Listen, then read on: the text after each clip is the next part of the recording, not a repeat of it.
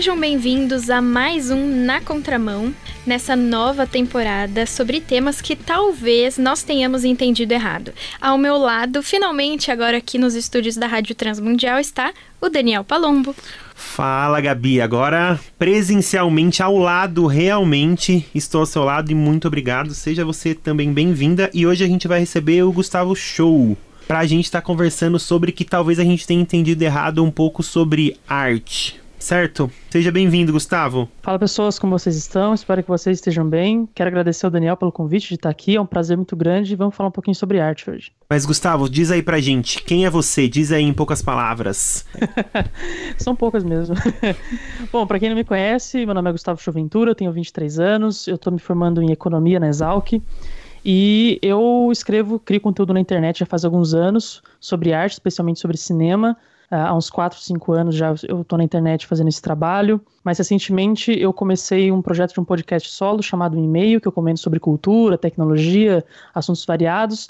E também, né, na parte da arte, hoje em dia eu estou ajudando no coletivo Tangente, eu faço parte da linha de frente do Tangente na parte de cinema, junto com o nosso amigo Hudson também. E é nesse sentido que eu estou agora produzindo conteúdo em relação à arte. Pra gente começar, eu queria que você desse um panorama, assim, geral do que significa arte, né? Já que a gente pode ver arte se manifestando na música, em pinturas, na nossa vida num geral de várias formas. Então, como que a gente pode começar aqui definindo arte? É muito difícil, né, definir a arte. É, alguns livros eles se propõem a isso através de estudos históricos, através de estudos mais técnicos, de expressões variadas. Mas eu gosto de pensar não num sentido muito técnico e filosófico da coisa, mas sim a gente observar mesmo a nossa volta, sentir as expressões humanas nas suas mais variadas formas. Né? Eu acho que você citou exemplos mais presentes no nosso dia a dia, como a música, o cinema, a literatura são exemplos de expressões humanas que provêm de algum desejo, de alguma vontade de falar algo, de expressar, de contar uma história que reflita sobre algum aspecto da nossa existência, e a arte acaba abrangendo tudo isso das mais variadas formas. Existem muitas expressões artísticas, inúmeras até eu diria expressões artísticas, e a arte ela é esse contexto maior de a gente tentar expressar o que tem na nossa alma, expressar as histórias que a gente quer contar através de alguma coisa, né? Você vai ter um meio para isso. Pode ser um pedaço de mármore, pode ser um instrumento musical, pode ser uma câmera fotográfica, enfim. E você acredita, ou a Bíblia fala sobre arte? Deus está preocupado com a arte? Sim, sim, Deus está muito preocupado com a arte. Inclusive, é, é um dos aspectos que a gente renega um pouco quando a gente vai falar de atributos de Deus. A gente sempre fala de atributos mais metafísicos, no sentido distantes de nós, né? Dele ser onipresente, onipotente, onisciente.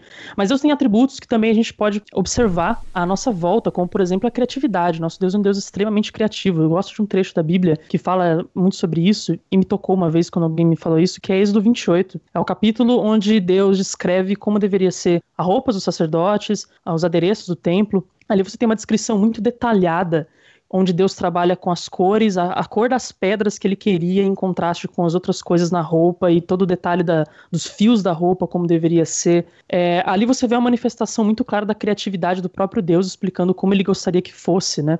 ali a, a esse aspecto visual da liturgia nas roupas dos sacerdotes. Então, sim, a Bíblia fala sobre arte, claro que não é só não só nesse trecho, mas você vai ter outros textos onde refletem a criatividade de Deus também, mas isso também reflete a, a preocupação de Deus na criatividade, nos dons artísticos, em a gente fazer as coisas belas que reflitam a beleza que ele mesmo criou. Hoje nós estamos inseridos em muitas narrativas, né? A gente tem aí a onda do TikTok, as minhas irmãs dançam esse negócio o dia inteiro. Elas comem assim, hum, hum, hum, Nossa, gente, é horrível. Eu não aguento mais. Então a gente tá inserido em diversas narrativas, né? A gente assiste séries na Netflix, tá todo mundo aí, tava ansioso aguardando pela Disney Plus.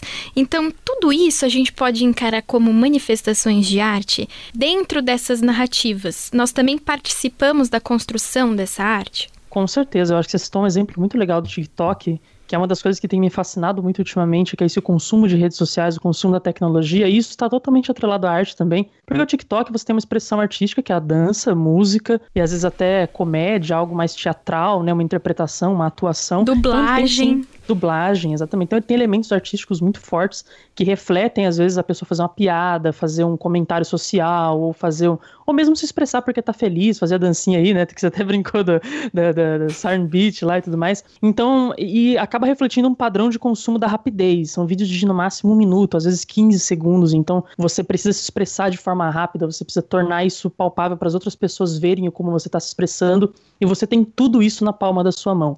Então é muito doido como talvez uma atuação, uma dublagem, uma música se prenderia a outros espaços hoje, principalmente no contexto da pandemia, você tem isso na palma da sua mão, expressões do mundo inteiro, de pessoas muito diferentes, falando sobre temas diferentes. Então, a gente está, ao mesmo tempo que a gente está inserido, que nem você comentou da narrativa, a gente está inserido nesse consumo, mas as histórias que a gente conta dependem da gente. Isso é muito individual, isso é uma das coisas mais belas da arte, que cada um conta a sua história, conta a sua trajetória e se expressa da forma que acredita ser melhor. Né?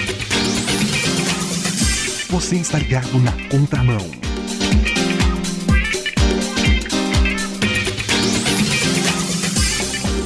A gente sabe que a cultura tanto é um reflexo da sociedade e tanto ela ajuda a construir a sociedade. Mas onde é que fica essa linha de construir e de reflexo? Você acha que, como a gente citou o TikTok, Netflix, essas, esses vários streams que passam bastante narrativa, eles têm mais moldado a cultura ou eles têm sido mais um reflexo da cultura? Essa é a grande discussão, né? Até não sei o que vocês acham, mas para mim essa é o grande, a grande questão, acho que da nossa atualidade, até que ponto o nosso consumo de cultura e as coisas que nós andamos consumindo estão influenciando a gente, até que ponto a gente está criando mesmo, estando consciente do que estamos fazendo, né? Recentemente uma entrevista, até eu comentei ontem aqui em casa, uma entrevista do Alan Moore, que é o criador da, da HQ Watchmen, ele estava mencionando sobre como os americanos estão muito é, imersos nessa idealização do super-heróis e na, nessa questão dos mitos do cinema, do, da Marvel e tudo mais. E a vida real acaba sendo colocada um pouco de segundo plano, né? Assim, em 2016 você teve a eleição do Trump e ele menciona esses aspectos como fatos do tipo assim, às vezes os americanos estão levando muito a sério coisas da, do entretenimento, da cultura e da arte, deixando de lado aspectos reais, assim. Então, até que ponto, em onde essa linha se cruza, né?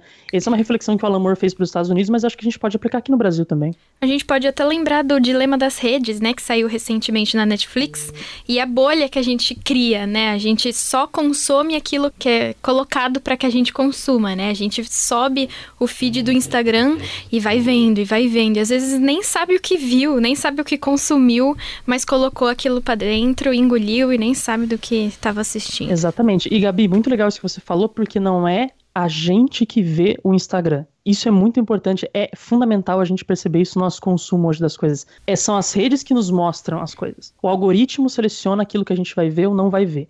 Então é uma ilusão achar que a gente está controlando aquilo que a gente está vendo na tela. Muitas das vezes em propagandas, em posts patrocinados, e até mesmo nas pessoas que você segue, o algoritmo organiza isso de uma forma que você vai ver primeiro, ou vai ver depois, ou quando você vai ver isso. Eu até então, fiz assim, um trabalho recente de legislação, né? E a gente estava conversando sobre isso, da gente sair da nossa bolha e até seguir pessoas que a gente não gosta ou não curte o conteúdo, só pra gente não ficar preso e recebendo mais do mesmo. Exatamente, o algoritmo é feroz, assim, ele não perdoa e ele cada vez te prende mais dentro da sua bolha, porque é interessante que você esteja dentro de uma bolha para os anúncios. Você tem os anúncios segmentados para determinadas bolhas. Então, quanto mais segmentado você estiver, mais efetivo, mais eficaz vai ser um anunciante que vai colocar um anúncio ali na plataforma. Então, é uma ilusão a gente achar que a gente está controlando as redes sociais. Já passou desse tempo faz tempo, assim, passou desse ponto. A gente já está no ponto que as redes sociais controlam o que a gente vê, o algoritmo, a inteligência artificial controla o que a gente vê ou não. Tem a famosa frase: a arte não precisa de justificativa. Você acredita que a arte não precisa de justificativa? A arte ela acaba sendo inocente, ela não tem um propósito, ela tem um fim em si mesma? É, essa frase ela começou a ser muito popular por conta do livro do Hans Huckmacher aqui no Brasil, né? E os, os estudos e as leituras que fizeram em cima disso. Mas é muito curioso porque ela é um pouco mal interpretada algumas vezes. Isso já foi comentado até no podcast do Tangente, porque as pessoas tendem a achar, a uma primeira vista nessa frase, você acha que arte não precisa de justificativa, então assim, ó, eu faço e não preciso te explicar o porquê. E não preciso, né? Mas na verdade não é isso. O que o Huckmacher tá falando ali é no sentido do tipo assim, eu faço essa arte porque ela é cristã, porque a minha arte é cristã, entendeu? Ou porque eu tenho que fazer isso de certa forma porque é para Deus e é gospel dessa forma. É mais ou menos nesse sentido que o Huckmacher tá dizendo. Então você não atrela o significado dela como princípio, mas você cria algo. Pense no sentido de um filme. É muito legal a gente pensar isso assim, ó. Um diretor faz o filme e aí ele exibe esse filme.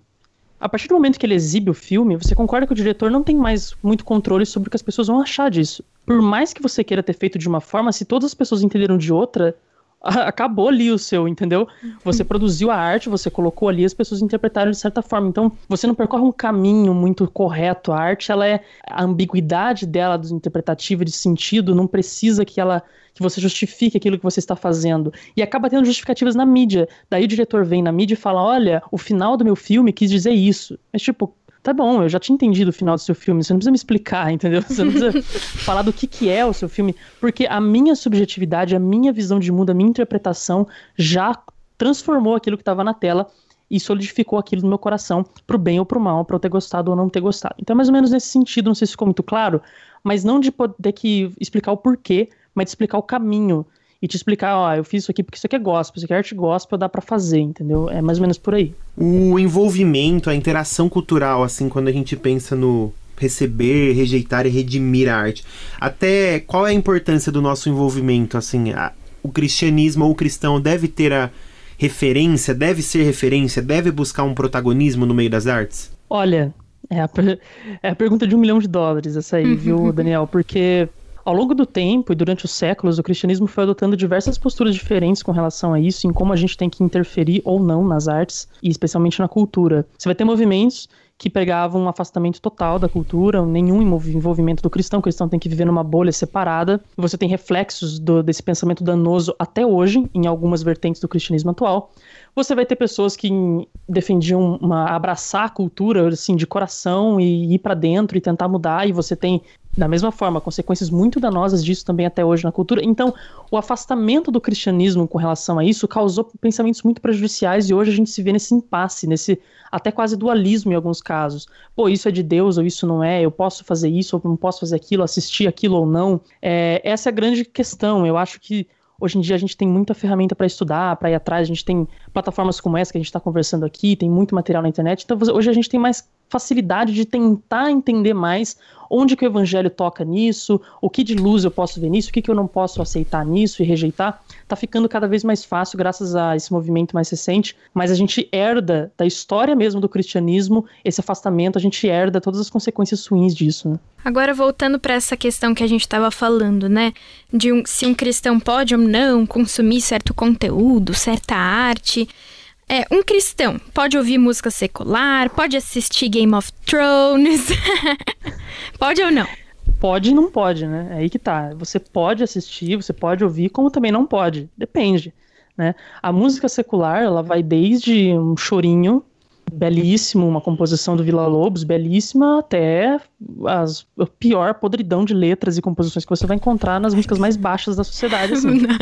a, a, música secular compreende tudo isso. Então, poxa, onde que eu me encontro nesse aspecto? Mas não é onde, é essa que é a questão não é onde você se encontra, é onde eu encontro o evangelho nesses aspectos. Onde eu encontro a mensagem de Cristo aqui? Eu encontro, talvez, no Vila Lobos, eu não encontro, mas eu encontre, sei lá, no Chitãozinho Chororó, talvez eu encontre em um outro artista, um outro cantor.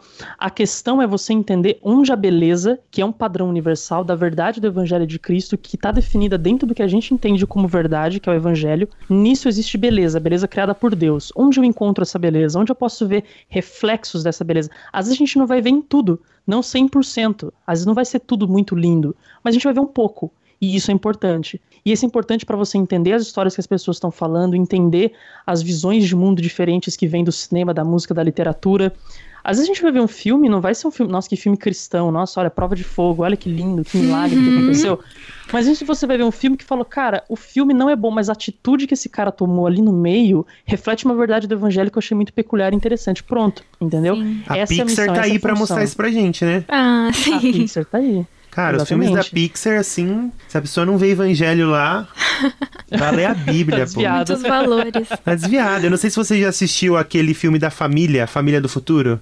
Ah, sim. sim. Nossa, aquele filme, aquele da Família do Futuro e aquele filme do, do Lorax que eles fizeram. Sim. Meu Deus do céu, aquele filme do Lorax dá pra dar uma aula de reino de Deus ali. Eu falo, o que, que é aquilo? Então é realmente é o que você falou mesmo.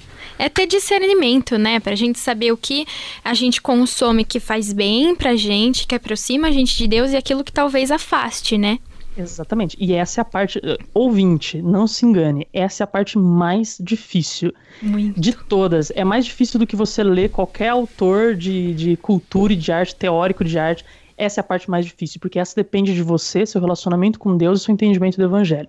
De longe essa é a mais complicada, então você não vai ter isso de cara, não é algo que você ganha assim do dia para noite, é algo que você constrói, você vai construindo um olhar para a arte que é de determinada forma, você constrói um relacionamento com o evangelho que vai te fazer enxergar a arte de determinada forma, não é do dia para noite, não é depois de ler Huckmacher, não é depois de ler Schaefer, mas é com o tempo que você vai adquirindo isso e essa é a parte mais complicada. Na contramão. E a gente conversou aqui, né, sobre as várias manifestações da arte. E agora a gente vai conversar sobre os limites. É, eu até me lembrei aqui daquela exposição Labeté, você sabe? É, que teve lá no Museu de Arte Moderna, do artista Wagner Schwartz, que teve a apresentação do Homem Nu, né? Que ele interagiu com as pessoas. E aí, há limites para arte? É muito curioso porque o coletivo Tangente ele foi fundado a, nas sombras da polêmica desse caso na época, né? Criou-se a necessidade de os cristãos se reunirem e discutirem, gente, e aí, esse negócio de arte, como é que faz agora? e aí, né? Porque uma coisa é você ver um, você ler um livro do Theodore Dalrymple lá na Inglaterra e falar como o secularismo na Europa é uma coisa. Outra coisa é quando você vê no seu quintal, né? Tipo, aqui do lado, né? É mais é mais presente aí, criou essa necessidade, então é até curioso que o coletivo Tangente, ele foi fundado aí nas sombras dessa discussão da apresentação do MAN. É muito complicado, uh, o limite existe um limite ético, um limite moral. Eu acho que, para além dessa discussão, porque nós não somos teóricos de arte, eu não sou formado na área, não tenho. Mas a discussão que a gente pode e deve trazer para o nosso ouvinte é o seguinte: existe limite entre o cristianismo e a arte? Existe o que a gente acha moralmente errado na arte? Sim, porque se nós acreditamos num padrão moral que vem de Deus, num padrão moral que guia a nossa existência como um todo, os mandamentos de Cristo, com certeza esses mandamentos vão se aplicar em todas as esferas da vida, inclusive sobre a arte. Então certo? você está dizendo que a gente pode mais ou menos encontrar esses limites, né? Tanto para o que a gente consome ou para o que a gente produz, é entender essas vias éticas e morais para saber até que ponto ir, até que ponto aquilo ali é legal ou não?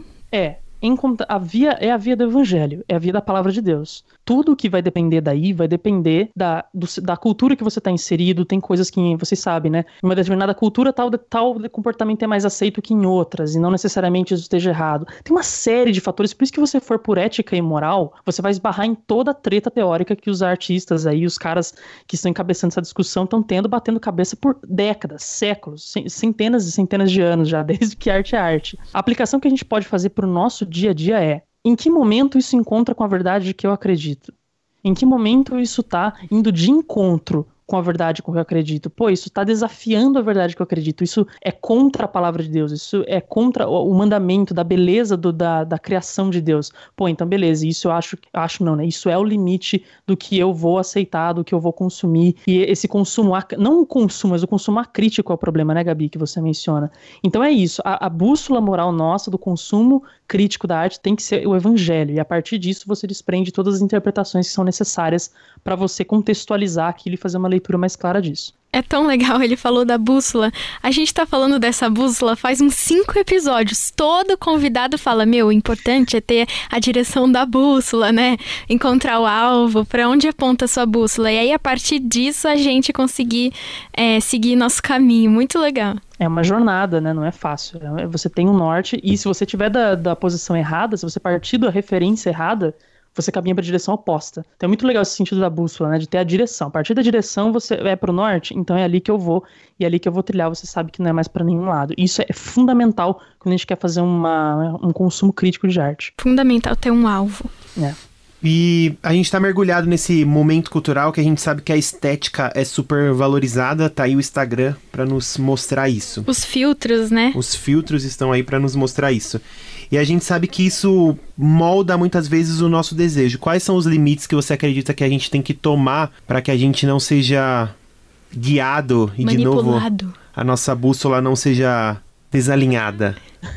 é muito complicado falar isso, porque primeiro, como eu falei, eu tenho uma visão um pouco mais minha visão um pouco mais radical nesse aspecto assim em termos, mas eu acho que a gente já está inserido assim, a gente já passou do ponto de achar que a gente não vai ser influenciado ou não e que ah, o que, que a gente pode fazer para não ser é, o mundo girou de uma forma, o consumo de redes sociais e de informação chegou num ponto que já está à nossa volta, a gente já está indissociável desse tipo de padrão de comportamento.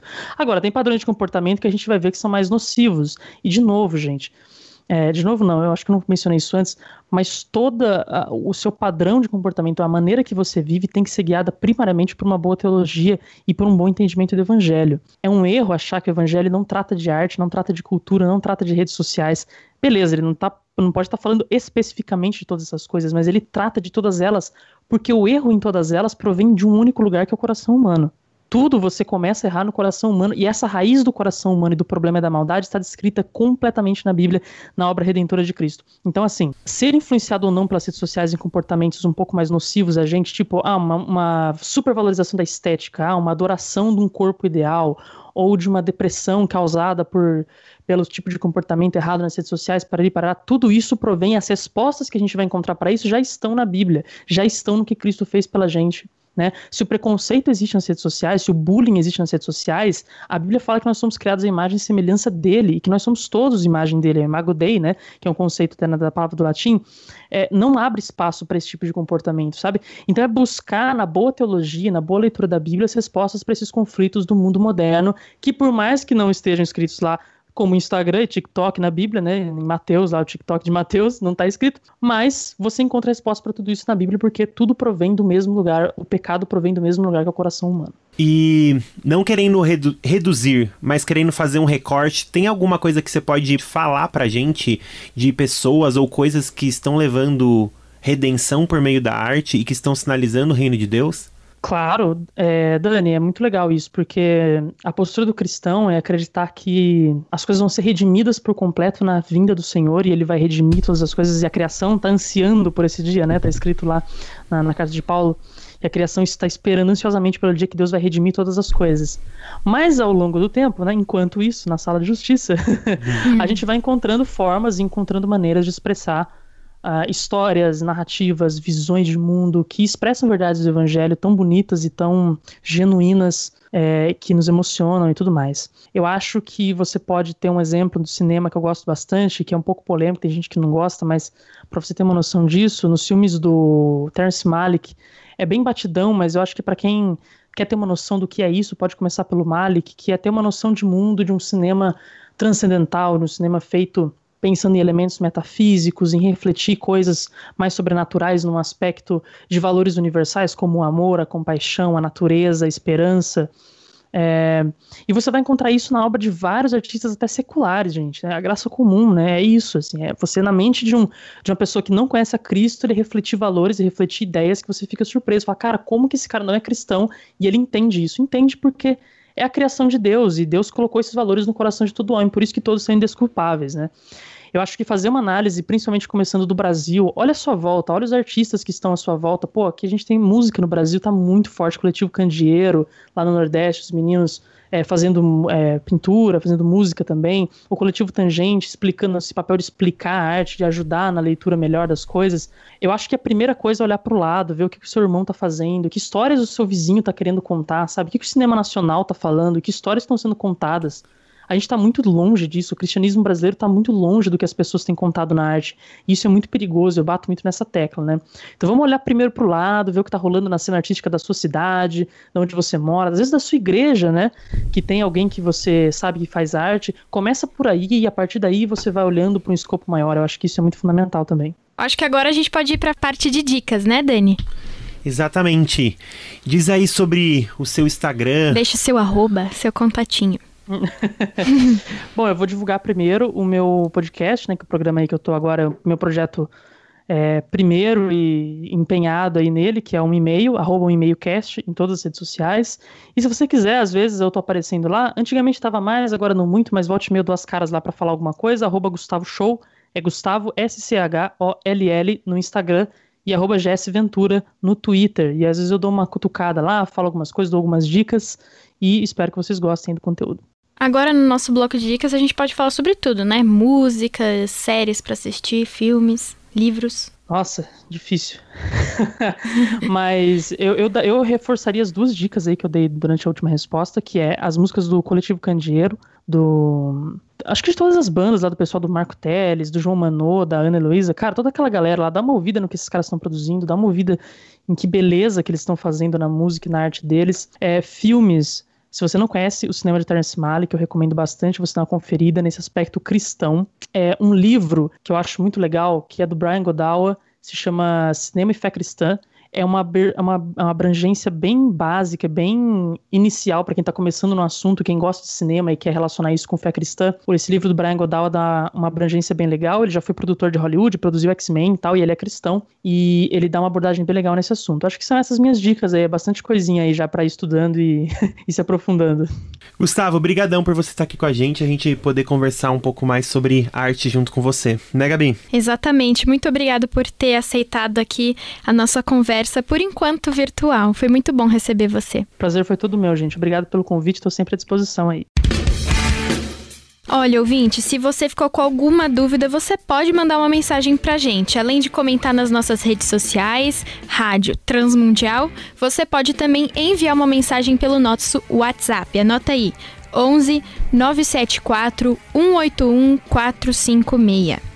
11 974 181 456. O Na Contramão fica por aqui e até logo. Tchau!